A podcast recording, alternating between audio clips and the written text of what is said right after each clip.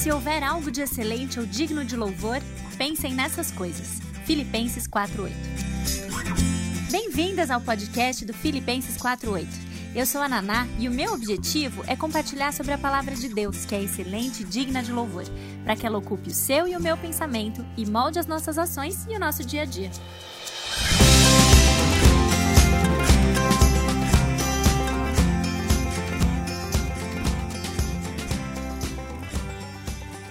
Bem.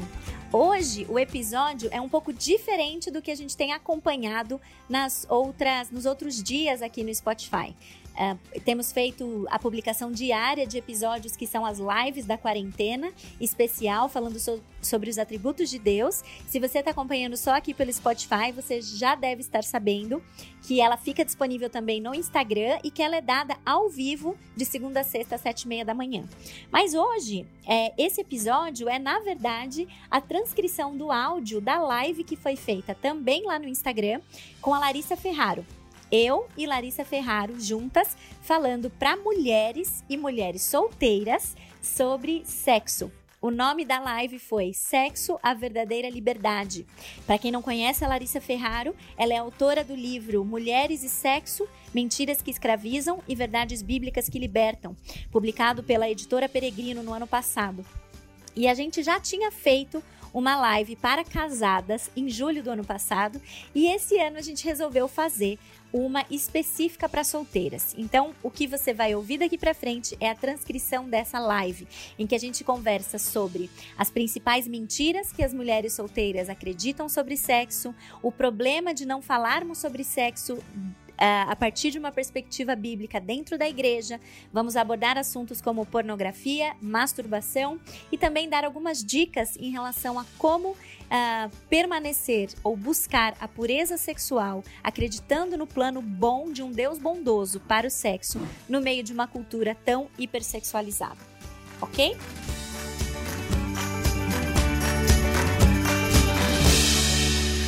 Coisa boa, né? A gente aqui se encontrando mais uma vez, depois de quase Não, um ano. É. Faz quase um ano que a gente fez aquela live. A gente fez em julho de 2019, nas férias. Eu Olha. sei bem que foi uma programação para as crianças estarem na casa da avó, para a gente conseguir fazer num horário tranquilo, etc. ah, meu Deus, mas Enfim. Que bom, obrigada, viu, por, por aceitar aí. Eu sei que esses dias têm sido corridos para você, né? Esses dias confusos que nós temos vivido, mas é, é um assunto importante, né? Que nós vamos tratar. Com certeza. Desligar um pouquinho aí de Covid-19 e falar de outras precisamos, coisas. Precisamos, né? É, precisamos para bem da nossa sanidade mental, né? Exatamente, é isso aí. Naná, Muito bom. Eu queria começar. também fit, né? Porque realmente é, é, a, a, oportunidade que a gente teve de estar junto ano passado foi muito legal e a gente foi planejando para isso acontecer. Então, ver que finalmente deu certo. Eu quero te agradecer pela insistência também, porque as nossas agendas são uma maluquice. Então, vamos lá. Graças a Deus, coisa boa, né? Deu certo. Eu queria começar orando e aí a gente começa a conversar tenho algumas perguntas para te fazer dentro desse nosso tema, tá bom? Mas eu quero orar primeiro. Vamos orar? Vamos, vamos. Uhum.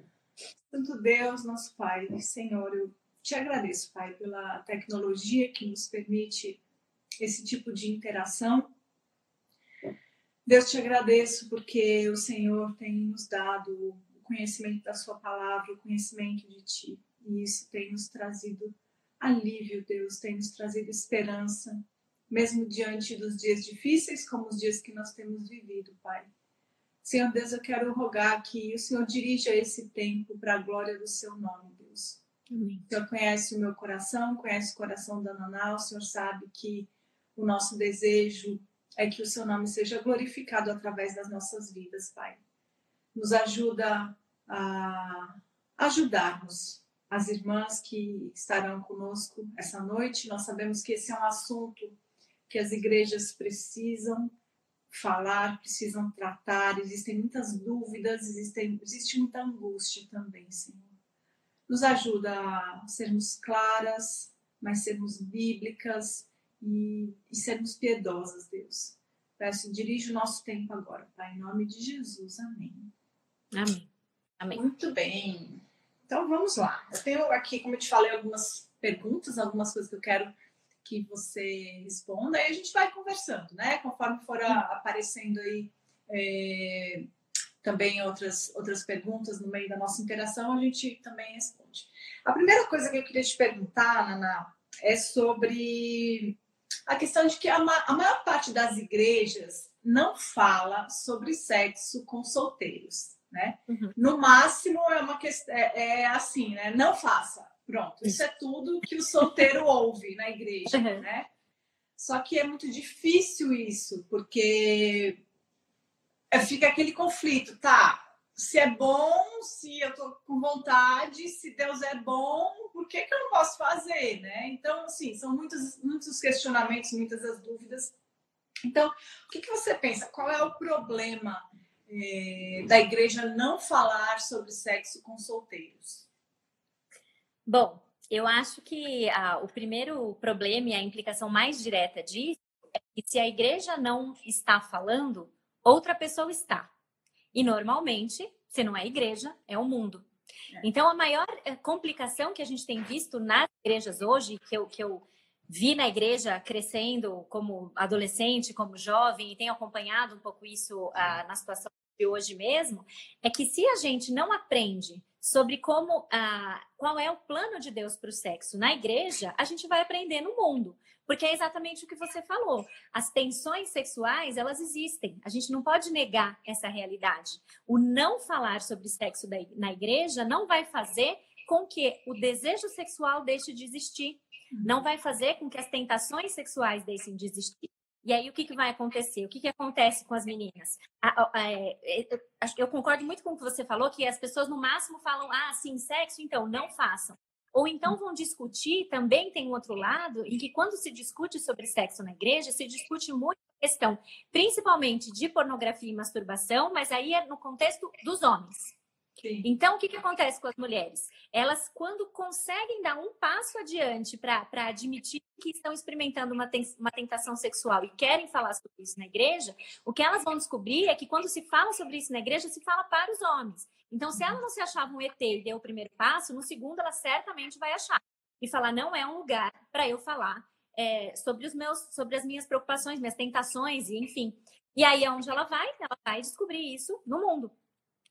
E aí o problema com isso também é que a gente está se tornando, nas palavras de uma autora norte-americana que fala sobre sexualidade, nós estamos nos tornando ateus sexuais. O que, que são os ateus sexuais? São aqueles que até professam que Deus existe, são aqueles que até sentem uma, um, um, calor, um, um, acalento quando escutam é, Salmo 23, o Senhor é meu pastor e nada me faltará, isso é uma coisa muito boa, mas quando eu falo sobre sexo, aí para por aqui. Eu vou viver de acordo com as minhas próprias regras. Então, eu acredito em Deus, mas quando o assunto é sexualidade, esse assunto deixa que eu toque sozinha. Né? Em parte porque não se fala sobre isso, ou por outro lado, o, o, o tempo prolongado sem ouvir sobre isso faz com que as pessoas criem as suas próprias ideias vindas do mundo e isso traz toda a confusão que traz, né?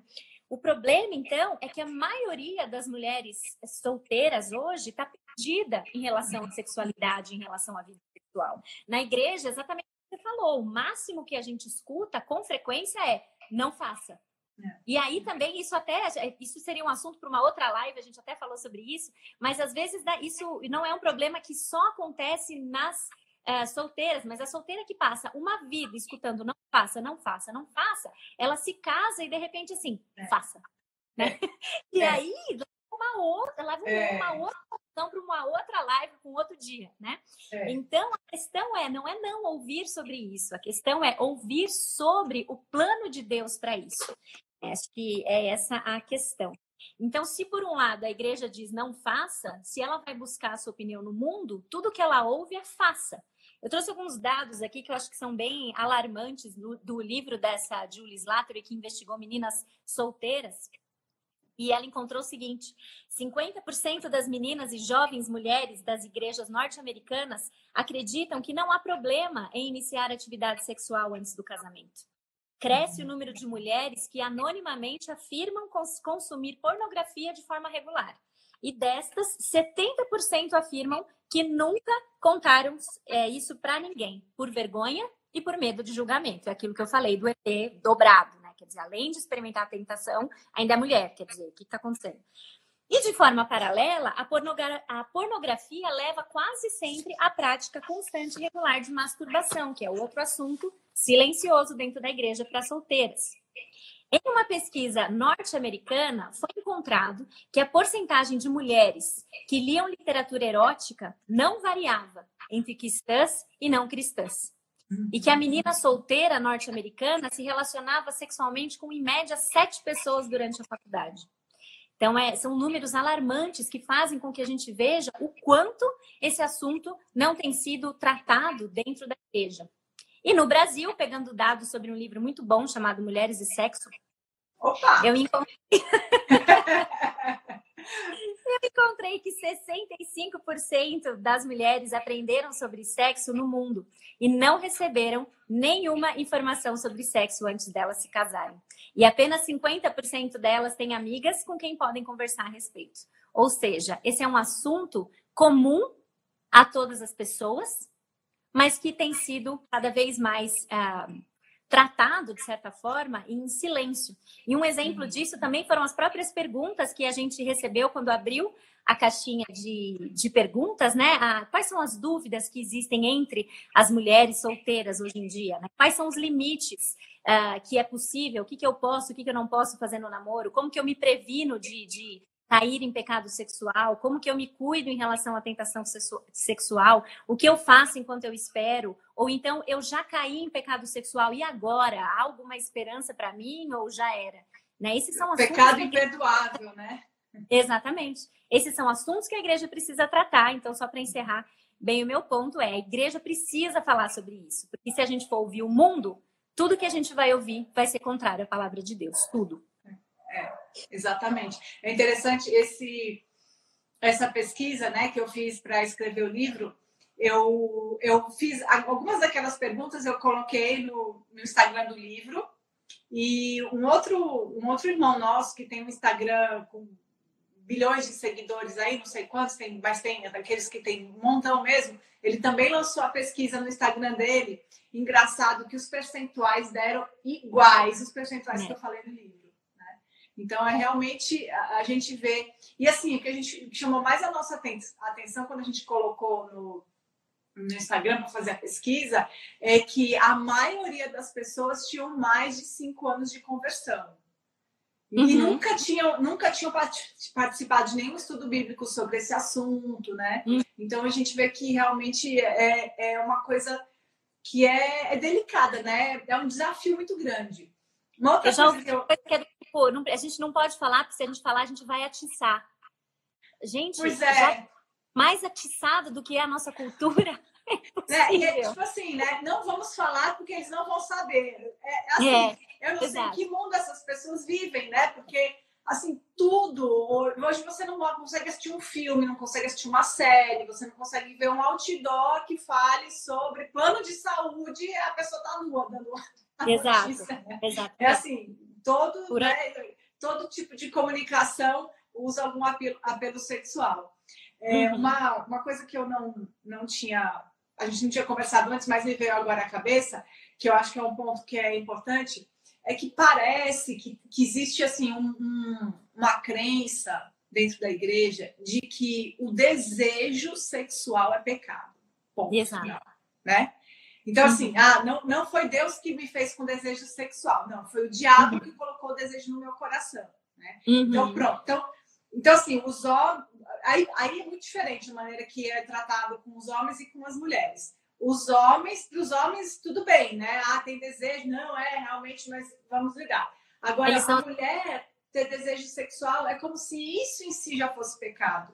E eu percebo uhum. uma grande angústia das solteiras quando vêm pedir algum auxílio, algum conselho, porque elas vêm já assim, se achando as piores pecadores, pecadores da face da terra, porque elas têm desejo sexual. Elas uhum. têm até dificuldade de comunicar isso, né? A gente já é. sente, né?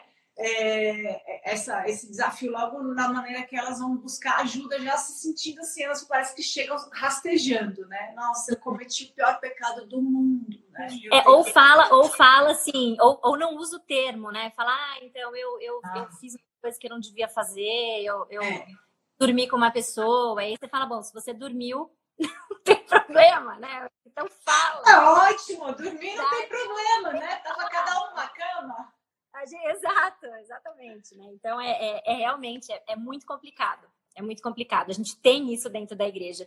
E isso faz com que, com que a gente acabe reforçando muitas vezes essa, essa cultura que já foi criada de que o desejo sexual é uma coisa ruim em si mesma, uhum. né? Sendo que foi Deus que colocou. E quando a gente faz isso, a gente está caindo exatamente numa das mentiras que o diabo quer que a gente acredite, que é o seu desejo, o seu desejo sexual, ele é, não é uma coisa que foi dada por Deus. Uhum. E aí, assim, se isso não foi dado por Deus, Deus não pode fazer nada a respeito, né? Então, assim, é, é muito complicado, realmente. É. E aí, como você, você comentou também, quando elas casam, isso vira o conflito pelo outro lado, né? Porque foi a vida inteira, não tenha desejo, é pecado, é errado, tal. Aí de, de, literalmente, de um dia para o outro, um no meio daquela noite, ela tem que ter é. desejo, isso tem que ser normal, isso tem que ser bom, é. e é maravilhoso. Tipo assim, como, né? É. Como? Né? É difícil. É. Nana, quais você acha que são as três maiores mentiras que as solteiras acreditam sobre sexo? Bom, é, quando eu fui pensar nessa pergunta, na resposta para essa pergunta, eu fiquei assim, puxa, três? Sério, três? então eu fiz uma coisa assim, como eu sou professora, eu acabei fazendo aquela coisa assim, tá? A primeira, ela é dividida em A, B e C. certo, professora. Cabendo três, você tá cabendo três, é que tá, tá tudo dentro do mesmo tema. Então é o seguinte, acho que a primeira mentira principal que a gente acredita, é, que as solteiras em especial, né, acreditam sobre sexo, está relacionada ao seu significado. E aí, pensando nisso, quando a gente fala no significado do sexo, eu acho que existem três questões que são complicadas que é importante a gente falar. Que é, a primeira, o sexo não é importante. Acho que o mundo muitas vezes faz a gente acreditar nisso. Ou que o sexo é errado. Ou então que o sexo é a coisa mais importante desse planeta. E as três coisas são mentiras. Acho que a gente pode falar um pouquinho sobre cada uma delas. Quando a gente acredita na mentira de que o sexo é banal ou que o sexo não é importante, uhum. a gente vê que o mundo tem feito a gente acreditar nisso pela forma corriqueira, banalizada, ordinária com que eles tratam o sexo. As músicas tratam o sexo de uma forma completamente banal. Uhum. Ah, faça com quem você quiser, quantas vezes te der vontade, com quem você quiser, onde você quiser. Não faz sentido nenhum você esperar. Isso é uma coisa antiga, isso é uma coisa ultrapassada. Essas tradições, entre aspas, elas não existem mais. Então, o sexo não tem toda essa coisa que antes as pessoas achavam que tinha.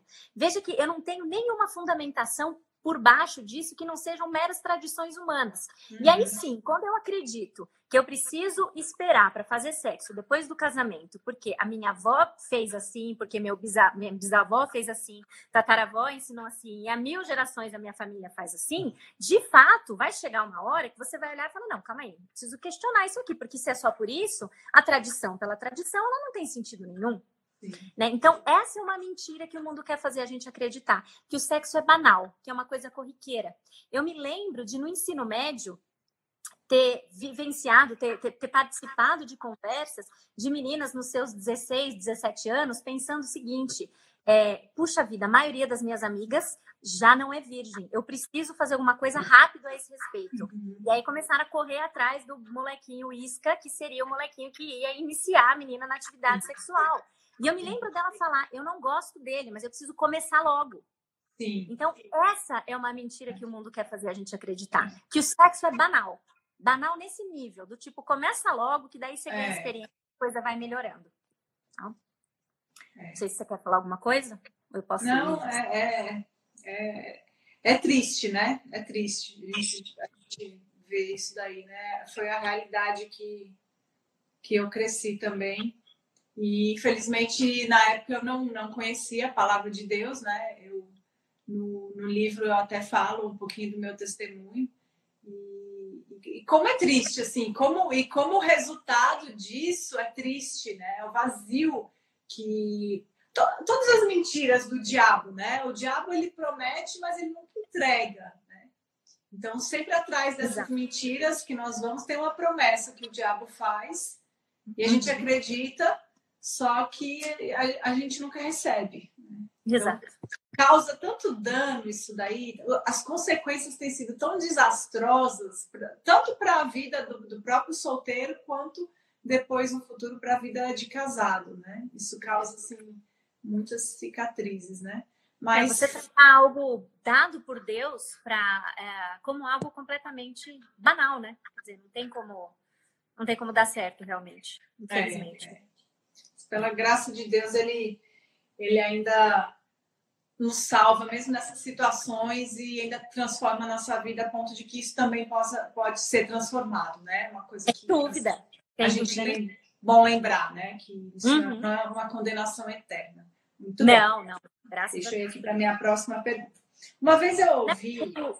O, o, deixa eu só te falar, a gente está no, no Poxa, eu tô na primeira mentira, parte A, hein? Ah, é porque você dividiu a primeira mentira em três. Aí eu achei que era uma, que eram as três mentiras. Tô só começando, é muita mentira para tratar. Muita... É verdade. Conte a segunda mentira. Opa, não, diga qual é a segunda mentira que as solteiras estão acreditando sobre o sexo.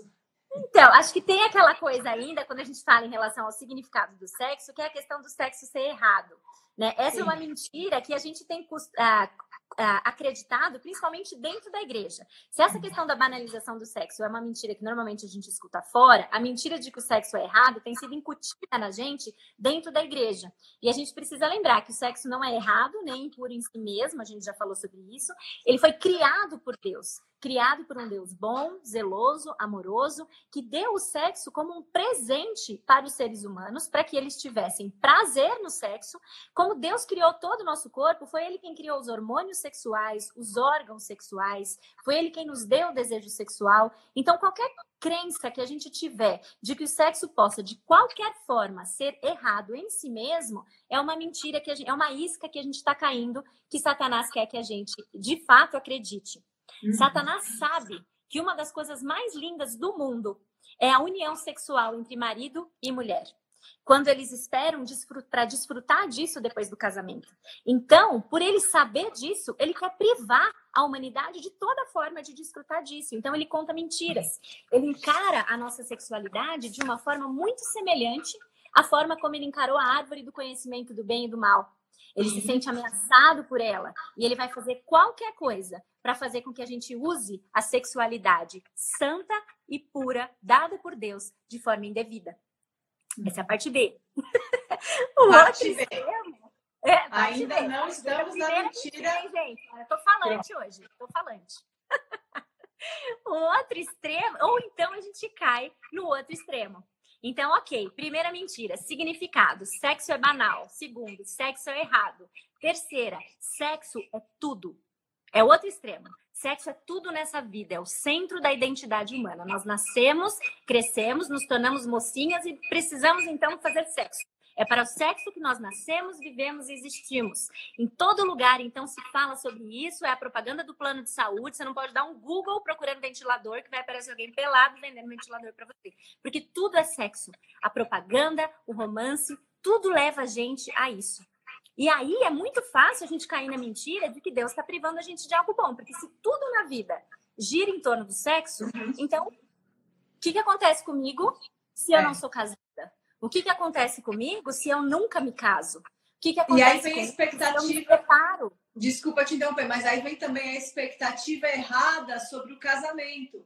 Ah, sim, pronto. Aí eu, então, quer dizer, eu preciso casar, porque aí Exato. eu vou poder fazer sexo e vão acabar todos os meus problemas. Pronto, agora a minha vida vai ser o paraíso, porque eu posso fazer sexo.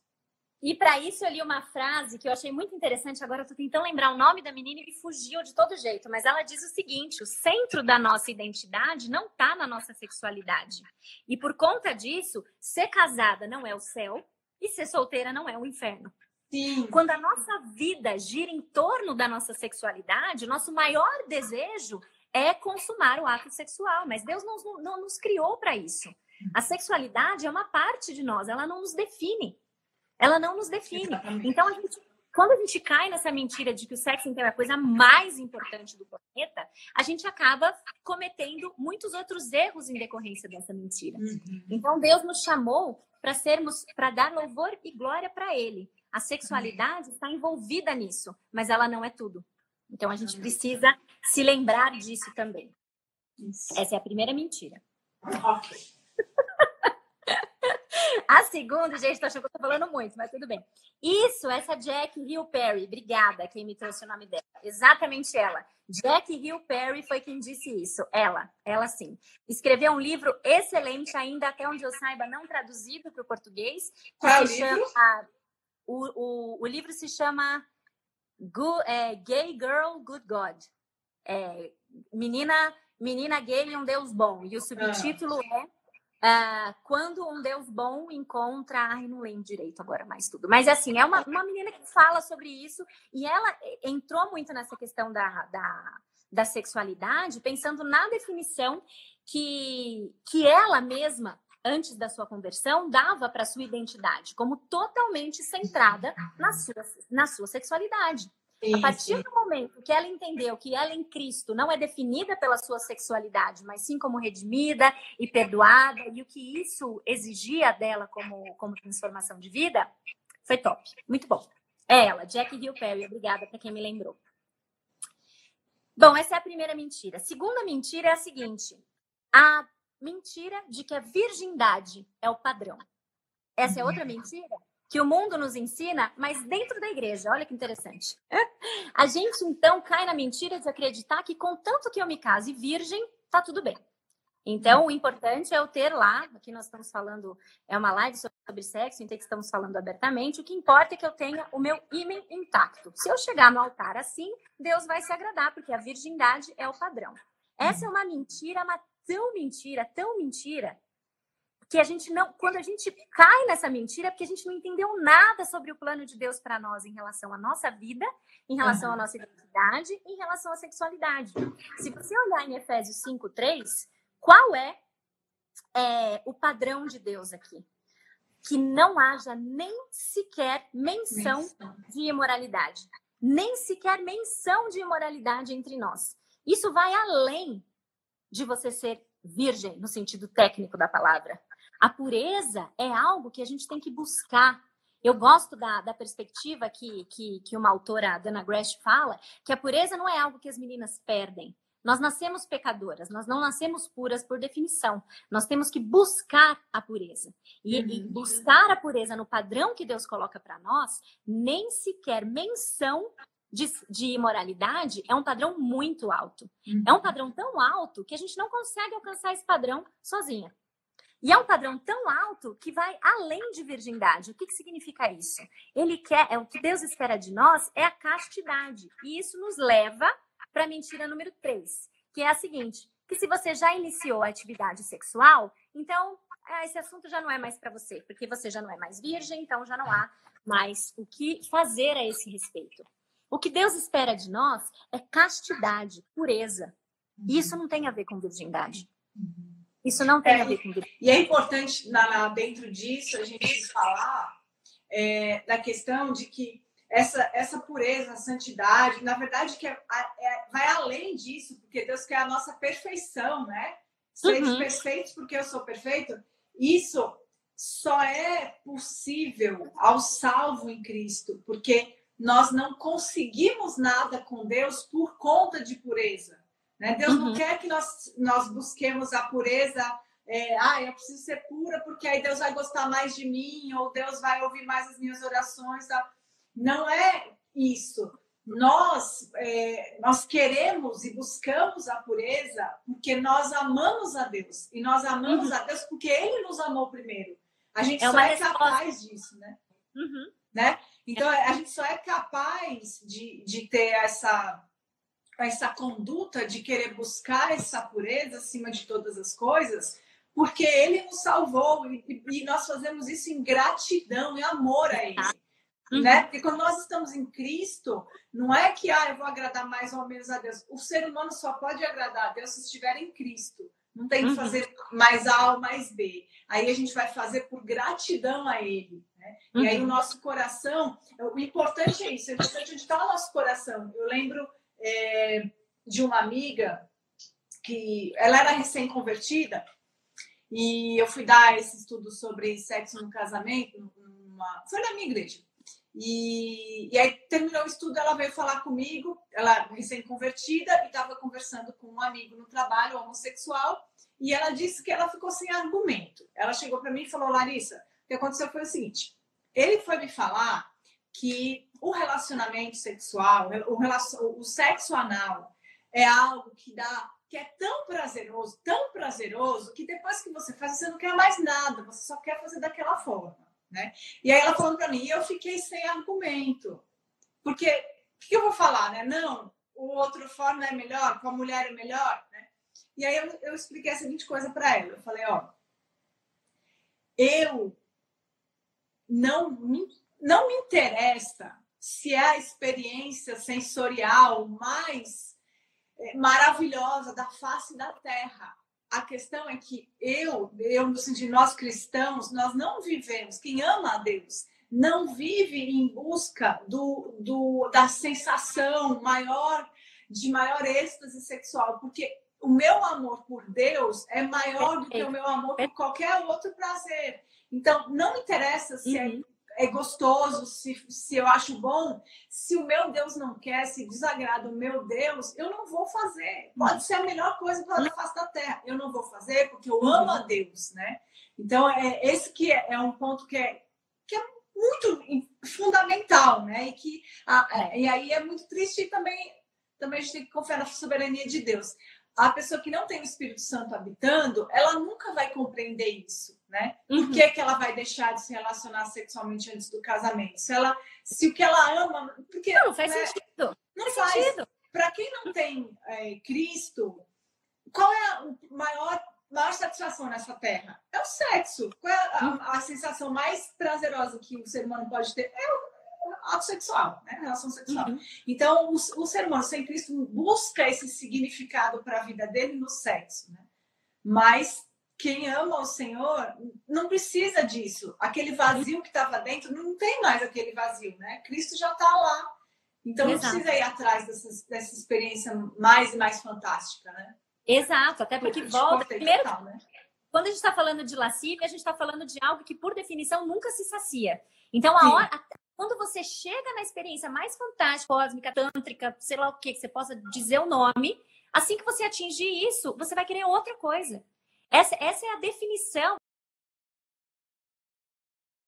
Esse, a Xúria é esse. É, é sempre mais, é nunca estar tá satisfeito, nunca estar tá satisfeito. Então, cai numa outra mentira quando a gente acha que buscar esse prazer acima de tudo, em algum momento vai nos satisfazer, porque não vai. Não vai. Além da gente linkar com aquele fato de que sim, a gente, quando a gente tem essa visão, a gente está centrando a nossa identidade no nosso prazer. No nosso prazer. E não é esse o centro da nossa identidade. Não é nisso que a gente é, deve girar em torno, né? Isso. isso. É isso. Exato. Uhum. Pronto? Foram as três? Sim, foram. Acho que queria só ter certeza, acho que a gente já falou um pouco sobre isso, mas para deixar bem claro que essa última, essa questão de, de acreditar na mentira, de que se você já é, iniciou a atividade sexual, então já era, isso, isso realmente é uma mentira e o sangue de Jesus cobre, ele tem o poder de, co de cobrir tudo isso. Acho que a Larissa falou bem no comecinho, na introdução, essa questão de que muitas vezes a gente vê como um pecado imperdoável e não existe pecado que o sangue de Jesus não tenha coberto lá, lá, ali na cruz. Então a gente precisa ter isso com bastante clareza. É... Amém. Oi, pode falar. Não, é só dizer que nunca, nunca é tarde para a gente retornar, né? Nunca é tarde. Nunca Você, é. é. é. Eu sei que deve ter gente aí assistindo a nossa, a nossa live e que já passou por muita coisa. E, e, eu já compartilhei também, quando a gente fez aquela primeira live, já compartilhei um pouquinho da minha, da minha história, né? Eu fui me converter com 30 anos, não venho de um lar cristão. Então, eu vivi muitas coisas das quais eu não me orgulho em nada. E Deus restaurou minha vida, restaurou meu casamento. E, então, assim, por pior que a sua vida esteja relacionada à parte sexual, nunca é tarde demais para você retornar.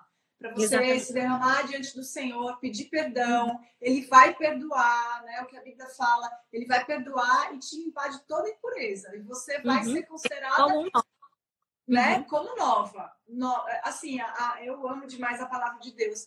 E uma das passagens que eu acho mais impressionante é em Ezequiel 16, se não me engano, que é aquela, aquele trecho onde Deus vai falar do pecado de Israel comparando como se fosse é, uma, um relacionamento afetivo, né? Que ele diz que encontrou e aí pegou e limpou e cuidou e aí ela se é isso mesmo, é Ezequiel 16, é o capítulo todo.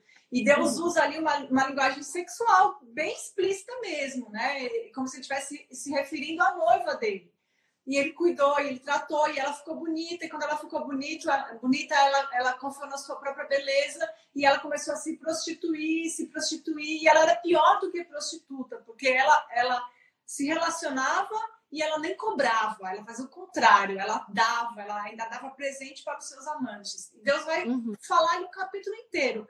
E aí, no final do capítulo, ele diz assim, mas né? O mais Deus, as duas palavras que Mais Deus é a marca registrada da Larissa. mais Deus. Aí ele vai dizer, mas se você voltar, eu vou te aceitar, eu vou te perdoar, tal. Ou seja, não tem caminho longe o suficiente que a gente não possa voltar, né? Então eu, uhum. eu quero deixar muita esperança também para as pessoas Exatamente. que já foram Sim. muito, né? Já passaram por muitas, muitas coisas pesadas. Exatamente, amém. Posso ir para a próxima pergunta? Sim, acabei as mentiras, acabei, acabei. Muito bom. Deixa eu ver aqui. Uh, a próxima é sobre é, pornografia e masturbação, né? Quais são os males que a pornografia e a masturbação causam para a solteira e que também e os males que vão causar, que podem causar no casamento por conta desse hábito. Tá.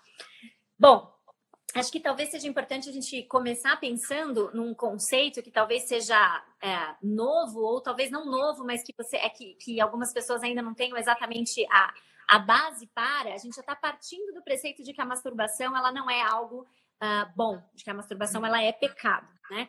E, na verdade, isso também é algo totalmente contracultural. A gente tem visto de forma explícita, é claro, aberto e divulgado a masturbação como algo normal, como algo uhum. aceito, como algo incentivado.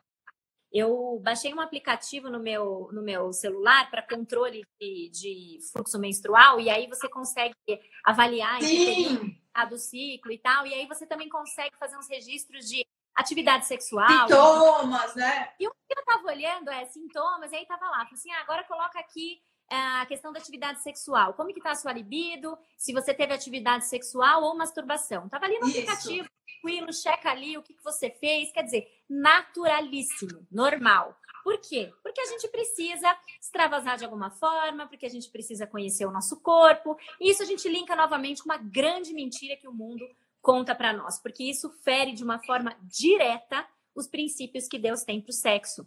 Deus não criou. É... De novo, eu não tenho muito como sair disso. Essa é uma frase que tem que ficar mesmo. O sexo não é o centro da nossa vida. Uhum. O sexo foi criado para nós, não nós para ele. E quando a gente acredita na masturbação como algo totalmente aceito, o prazer, mais uma vez, está no centro. A minha satisfação, a minha autogratificação, o sexo a nosso serviço, não a gente a serviço de Deus. O sexo não é sobre nós. O sexo não é sobre você. É um meio que Deus usa para construir um vínculo forte e muito íntimo entre um homem e uma mulher. Então, a masturbação, na sua essência, é um ato muito egoísta, porque é uma autoestimulação para o meu próprio prazer e a minha autossatisfação. E nunca nessa vida, nada que é orientado a nós mesmas resulta em alguma coisa boa. E com a masturbação não é diferente. A masturbação reduz o sexo a algo banal, algo pífio, de uhum. novo, centrado na gente. Então não é só, ele não foi feito só para prazer e para procriação. Deus usa a intimidade sexual para aumentar a unidade entre o homem e uma mulher. Então ele foi feito por definição para ser desfrutado na união íntima conjugal entre duas pessoas. Masturbação não uhum. promove isso. E aí uhum. quais são os efeitos disso? Isso gera muitas falsas expectativas A prática constante de masturbação e pornografia inevitavelmente vão levar a expectativas falsas, a incapacidade de encontrar prazer com seu parceiro, porque acostumou com um estímulo diferente. Uma uhum. vez eu escutei o John, o John Street, que inclusive escreveu um livro sobre aconselhamento bíblico que a gente estava falando hoje de manhã. Ele disse o seguinte na conferência dele: ninguém é capaz de satisfazer o homem ou a mulher tão bem quanto ele mesmo. Então, se você se acostuma a ter prazer sozinho, dificilmente você vai conseguir ter com outra pessoa. Eu achei isso tão forte. Isso ficou na é. minha cabeça. E nesse sentido, então, aquela mentira de novo que a gente cai de que eu vou fazer, eu vou praticar masturbação e usar pornografia só enquanto eu sou solteiro, que quando eu casar tudo vai se resolver, você está muito enganado. Você está muito enganado, porque você entrou num padrão que vai ser extremamente danoso para você depois. E não se engane, se você pratica masturbação ou pornografia antes do casamento, você provavelmente em algum momento vai sentir necessidade de voltar para isso depois. Sim. Então é muito sério, é muito complicado. A gente precisa uhum. enxergar isso da forma como realmente é. Não é, é, assim como a Larissa disse, a gente vai retornar isso, retomar isso o tempo todo. Não é uma coisa, ih, mas então eu luto com masturbação, já era. Não existe já era nos pés da cruz. Não existe isso. A gente precisa ter isso em consideração. Mas a gente não pode usar isso como desculpa para pecar também. Né? Sim, sim. E, e além disso, a sensação da culpa, né? A culpa, acho que é algo também que fica inerente às pessoas que praticam masturbação e pornografia de forma constante e regular. E aí, nesse sentido, Larissa, e agora vou inverter o jogo. eu queria a gente discutir um pouquinho sobre um caso que a gente leu num, do, num dos livros que o John Street, eu até estou com ele aqui, num livro que o ah, John com a esposa dele sobre aconselhamento, mulheres, aconselhamento Esse para livro é mulheres. é excelente. Muito bom, né? É. E aí, queria ler um pedacinho de um caso para quem está nos assistindo, para que você, Larissa, agora eu vou jogar a bola, para que você comente um pouco sobre isso, porque com frequência a, a, masturbação, a pornografia ou qualquer pecado sexual, eles acompanham muitos outros desdobramentos relacionados à culpa, relacionados à ansiedade, depressão, enfim. Então, eu vou ler para a gente comentar um pouquinho sobre, tá bom? Tá. Vamos lá. Uma jovem procurou uma psicóloga para tratar de ansiedade e depressão. Com o caminhar das sessões, a jovem confessou que era cristã, teve relações sexuais com o namorado, engravidou e fez um aborto. A depressão e a ansiedade começaram depois disso.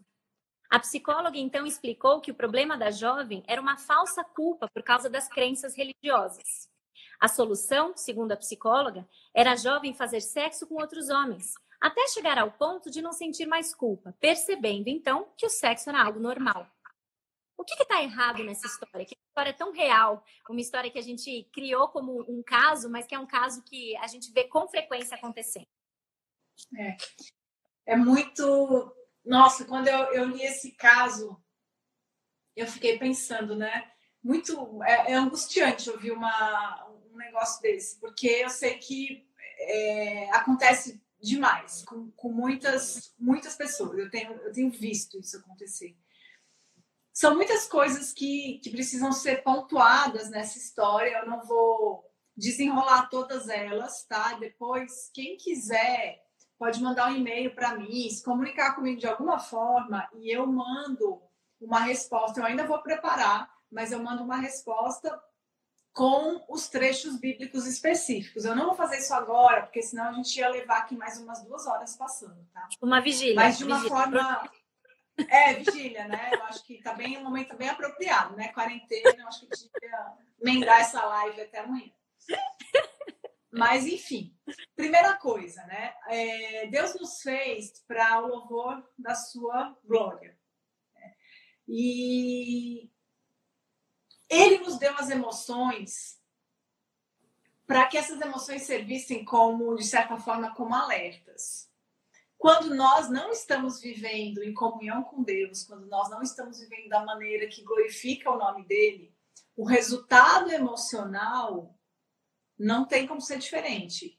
É ansiedade, é medo, é depressão. Né? Então, Não estou dizendo que toda depressão é pecado, não estou dizendo isso. Eu estou dizendo que quando nós estamos vivendo em desarmonia com o que Deus quer, o resultado disso vai ser um resultado emocional ruim. Né? Uhum. Então, o que estava acontecendo com essa jovem da, da história? Ela estava em pecado. Ela, ela se relacionou e aí acabou engravidando, abortou, teve toda essa situação. Então, a, a depressão e a ansiedade dela iniciaram quando isso aconteceu. Né? Então, é decorrente disso. Uh, a culpa, a, a, a, solução que a terapeuta deu é que ela estava vivendo, estava com uma falsa culpa. Né? Isso é uma coisa que biblicamente não existe. Culpa não é sentimento, culpa é uma condição que nós estamos ou não diante de Deus. Estava falando sobre a questão da culpa. A culpa não é um sentimento, é uma condição que eu estou diante de Deus ou não. Se eu estou desobedecendo a Deus, eu sou culpada. Se eu não estou desobedecendo a Deus, eu não sou culpada. Deus nos dá as emoções para que, que sirvam como um alerta para o que eu estou fazendo. Qual foi a solução que a, essa terapeuta, psicóloga, não sei, deu para essa menina? Ah, você tem uma falsa culpa por conta das suas crenças religiosas. Então, o que você tem que fazer? Você tem que destruir essa culpa. Então, ela, ela instruiu a menina a cauterizar a consciência, ou seja, faça várias vezes, porque aí você vai é, destruir a culpa, vai se tornar algo normal e vai resolver a sua vida. Só que isso é uma grande mentira, porque não funciona dessa forma, né? A solução de, ah, vai fazer, vai fazer e vai acabar a culpa. É como se fosse mais ou menos a seguinte coisa. Vamos imaginar, eu ia usar o, o exemplo de um carro, mas nem todo mundo dirige, eu vou usar o exemplo do celular. Imagina que o seu celular começa a piscar uma luzinha, que você nunca viu. E aí está lá, piscando uma luzinha. Certamente ele estará piscando uma luzinha porque tem alguma coisa errada com o seu celular.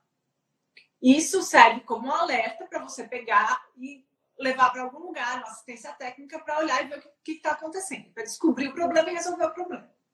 Imagina se, em vez de levar o celular para assistência técnica, você decide pegar um martelo e martelar para poder quebrar aquela luzinha para ela parar de piscar. Não é a solução mais sábia, né? E é a solução como a terapeuta é, propôs. Ou seja, se existe um alerta emocional, a terapeuta propôs, você quebra esse alerta que está tudo resolvido. Então, não, na verdade, isso não é a solução que Deus dá. Né? A solução que Deus dá para esse tipo de situação, de culpa, é a confissão, arrependimento diante dele.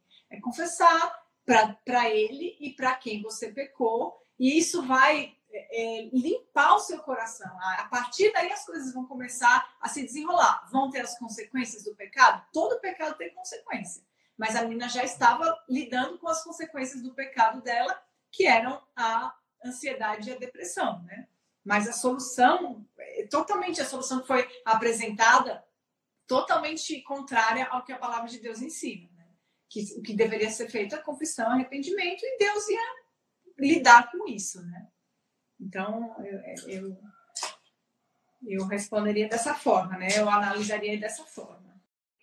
Então, eu queria que você pontuasse, colocasse assim, três dicas práticas para solteiras nesse mundo hipersexualizado que nós vivemos, né? Que tá todo mundo tenta nos estimular e, infelizmente, é a realidade de muitas pessoas, não tem aonde extravasar, vamos colocar assim, o desejo sexual que vai, vai aparecer. Tá. Bom, acho que uma dica importante que, que, que é bacana a gente começar pensando é o seguinte: é, isso vale para solteiras que são solteiras sem namorado, vale para solteiras que são solteiras que namoram, as solteiras que são noivas, as solteiras porque estão divorciadas, viúvas, tá? É, eu acho que a primeira delas é a seguinte: não desafie os seus limites. Eu acho que essa é uma coisa que é muito importante da gente levar em conta. Numa cultura hipersexualizada, é comum a gente cair numa mentira, não, não, não naquele nível assim do tipo é, que banaliza o sexo completamente, mas que de alguma forma a gente acha que, ah, acho que não é tudo isso. Eu acho que tudo bem eu, eu ir aqui, eu ir ali, ou eu passar um pouquinho do, do, do limite aqui, numa ainda mantendo a, a minha virgindade, que a gente já falou sobre isso, que acho que não vai ter problema nenhum. Acho que isso é um erro e acho que uma dica importante é a gente não achar que a gente pode brincar com a tentação sexual. Então foge. A Bíblia, ela é clara nesse sentido. Ela orienta a gente de uma forma bastante contundente de que a gente tem que fugir da tentação sexual. É mais do que resistir. É mais do que ficar ali perto pensando, né, eu vou tá tudo bem, eu tô, tô tranquila, eu vou, vou conseguir me segurar, vou conseguir me segurar. A Bíblia foge. Quando a gente vê o exemplo de José, que é um exemplo muito clássico da gente usar quando fala da questão da, da, tentação sexual, José, ele não ficou ali em volta ainda, trabalhando na casa do Potifar, pensando, puxa, eu posso me dar mal se eu continuar por aqui, porque se eu perder esse emprego eu posso me dar mal e tal. Ele se mandou, ele saiu correndo num nível que a capa dele ficou para trás, o que colocou ele depois em confusão, mas tudo debaixo da providência de Deus, né? Mas José fugiu. E a Bíblia diz para a gente fugir também. Então, não fique pensando, não dá bobeira. Você namora, não vai dar bobeira, não vai ficar sozinha com ele em algum lugar, não vai ficar, sabe? Tem que fugir. Fugir. E é fugir, é... eu tô lendo aqui o comentário, né? Foge mesmo, é difícil, mas é isso que tem que fazer. Porque é exatamente isso. É exatamente isso. Não é achar que, puxa, mas, mas tá tão bom. É exatamente quando tá bom que você tem que fugir fugir da tentação sexual. E que a gente não se engane, que Deus não permite que a gente seja tentado além do que a gente pode suportar.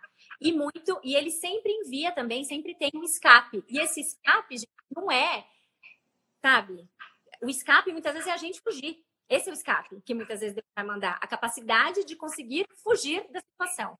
Então não fique esperando uma coisa cósmica aparecer para você falar: olha, o escape chegou, vou embora dessa tentação. Levanta e foge. Eu acho que essa é, é, é uma coisa que é muito importante da gente ter em mente. Primeira delas, então, foge, não desafie os seus limites. Você não pode competir com a luxúria, com a lascívia e ganhar. Não pode. É, sozinha, né? Se você ficar para ver. segunda, é. segunda dica, é, essa eu acho que é importante, é a seguinte: aceite que você vai ser zombada.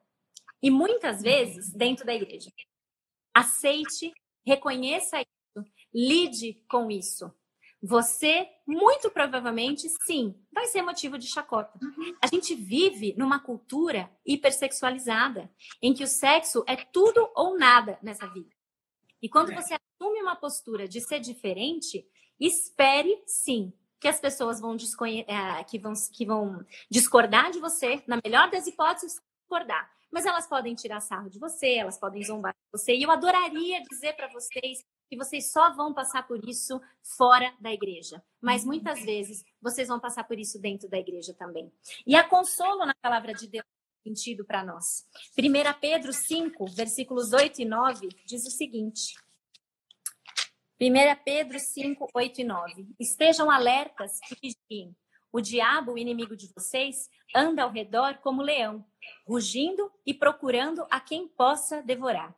Resistam-lhe, permanecendo firmes na fé, sabendo que os irmãos que vocês têm em todo o mundo estão passando pelos mesmos sofrimentos. Então não se sinta sozinha. Aceite que você muito provavelmente vai ser motivo de chacota, mas alegre-se na esperança que nós vemos na palavra de Deus de que existem outras mulheres, sim, que estão lutando em busca de ter pureza, em busca da pureza sexual, que estão lutando para decidir, esperar, desfrutar do plano maravilhoso de Deus para o sexo no tempo certo. Não desanime. Reconheça, assuma que você vai ser zombada, muito provavelmente, mas tenha esperança de que você não está sozinho. Tenha essa esperança, certo? E a terceira é a seguinte: seja prudente nas suas escolhas. Seja prudente nas suas escolhas de amizades, pegando um pouco o gancho do que a gente disse anteriormente, até porque muitas vezes quem zomba da gente são as nossas próprias amigas, né? É, seja prudente nas suas escolhas de amizade e seja prudente nas suas escolhas de entretenimento também. Muito do que a gente aprende ou forma na nossa cabeça em relação ao que é o sexo vem dos filmes que a gente assiste, dos livros que a gente lê, do, das séries que a gente dá risada para e de tantas outras coisas, das músicas que a gente escuta. Então seja prudente em relação a isso. Isso é realmente muito sério. Às vezes a gente tende a não dar muita importância para isso, achando que não, eu sou, eu sou eu tenho maturidade, eu, eu, eu, entendo que isso aqui é errado, então eu, eu vou assistir, mas a minha cabeça está formada. Isso é muito perigoso. Isso é muito perigoso. É mais ou menos a mesma coisa. Uma vez eu li um exemplo, achei muito interessante. Imagina que você tem uma, uma. Eu vou dar dois exemplos para você ver como é, como é parecido. E aí vamos supor, voltamos, que você tenha uma torta de limão na sua frente e que você come o primeiro pedaço dela e você diz que você não gostou muito dela. E aí você reclama, você fala que ela tá um pouco azeda, que não tem o merengue que você gosta, aí você vai lá e come um outro pedaço. E aí você come um outro pedaço dela e você vai a cada garfada reclamando, reconhecendo algum defeito daquela torta de limão, mas você come ela inteirinha. Qual é a chance? Quem nunca, né? É, quem nunca? Qual é a chance de você, quando terminar essa torta de limão, não ter adquirido as calorias que ela continha, só porque você comeu reprovando cada pedacinho. Nenhuma chance. É assim com a forma como a gente alimenta a nossa mente também.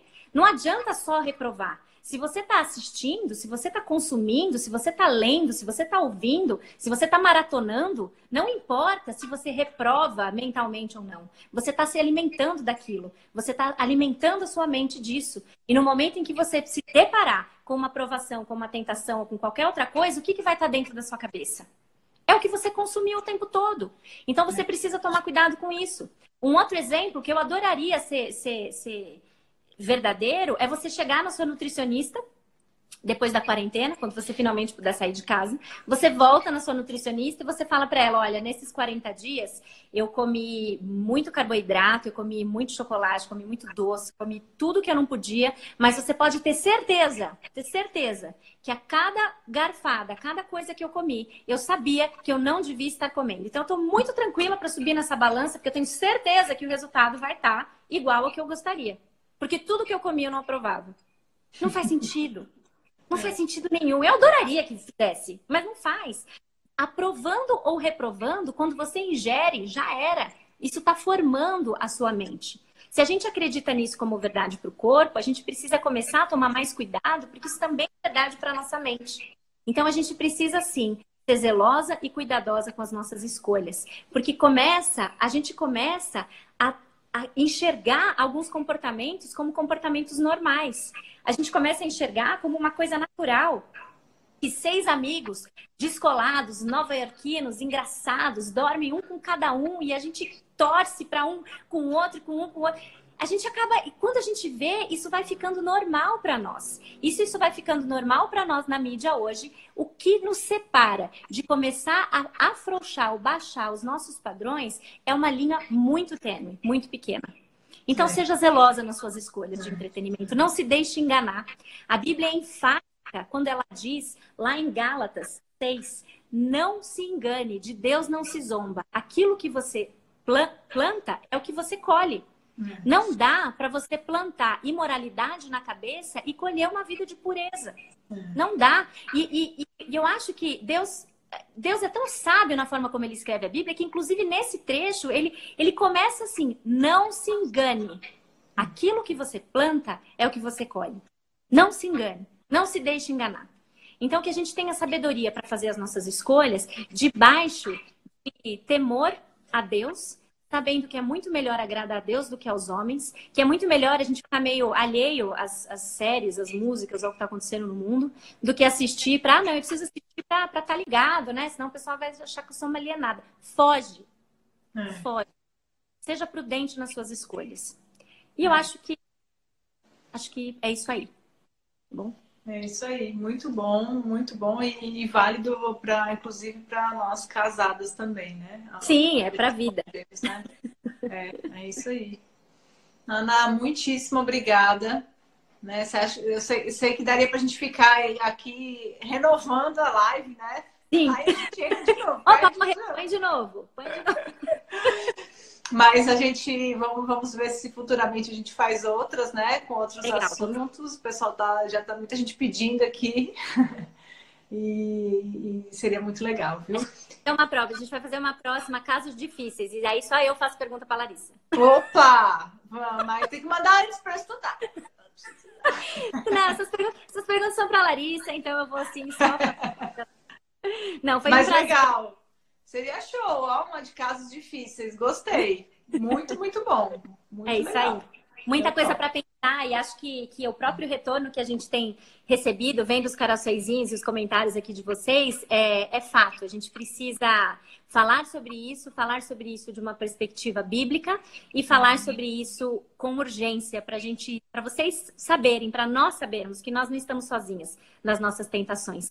Que é normal a gente experimentar tentações sexuais, que Deus foi quem colocou o desejo sexual em nós como algo puro e algo bom. E que a gente tenha a sabedoria a perseverança de perseguir isso para ser vivido dessa forma. Então, sabe, eu, eu tô saindo daqui muito edificada de ver o quanto de pessoa, o quanto de gente assistiu e o quanto isso é, pode ser produtivo mesmo para mim, nesse sentido de que nós não estamos sozinhos. Então, que Deus nos abençoe mesmo a todas. E a minha oração é que a gente coloque diante de Deus mesmo, pedindo para Ele que nos ajude nesse sentido da pureza, na busca pela pureza. Não como algo que já nos é conquistado e que nós corremos o risco de perder, mas como algo que nós não temos pela nossa natureza pecaminosa. E que é por isso que a gente precisa perseguir e buscar. Obrigada, Larissa. Amém. Eu que agradeço demais. E vamos programar com certeza outras. Você, fazer agora uma propaganda sua. Você continua fazendo todos os dias a, a live sete e meia da manhã? E todos os dias, de segunda a sexta, sete e meia da manhã, depois, por, pelo tempo que durar ah, o isolamento ou quarentena, nós estaremos meditando sobre os atributos de Deus. Entramos com essa, com essa primeira, primeira série aí, tá? Deus incomparável. E espero vocês amanhã, então. Quem quiser, agora sei que já ficou tarde, você faz uma live, dorme, acorda em outra live, é assim que nós. assim é a vida de quarentena, né? É isso aí. De live em Essa live. É quarentena. Muito bom. Então é isso, gente, tá bom? Amanhã, sete e meia da manhã, já vou dar um spoiler para quem tá aqui. Nós falamos na segunda-feira sobre onipresença, hoje falamos sobre onisciência e amanhã vamos falar sobre onipotência, poder ilimitado de Deus, que ele tem e nós não temos, tá bom? Amém. É isso aí. Ótimo. Obrigada, Larissa. Obrigada, Naná. Deus abençoe. Uma boa Valeu. noite, viu? Obrigada para nós. Beijos. Tchau. Tchau, gente. Tchau, pessoal. Obrigada por ouvirem o podcast do Filipenses 48.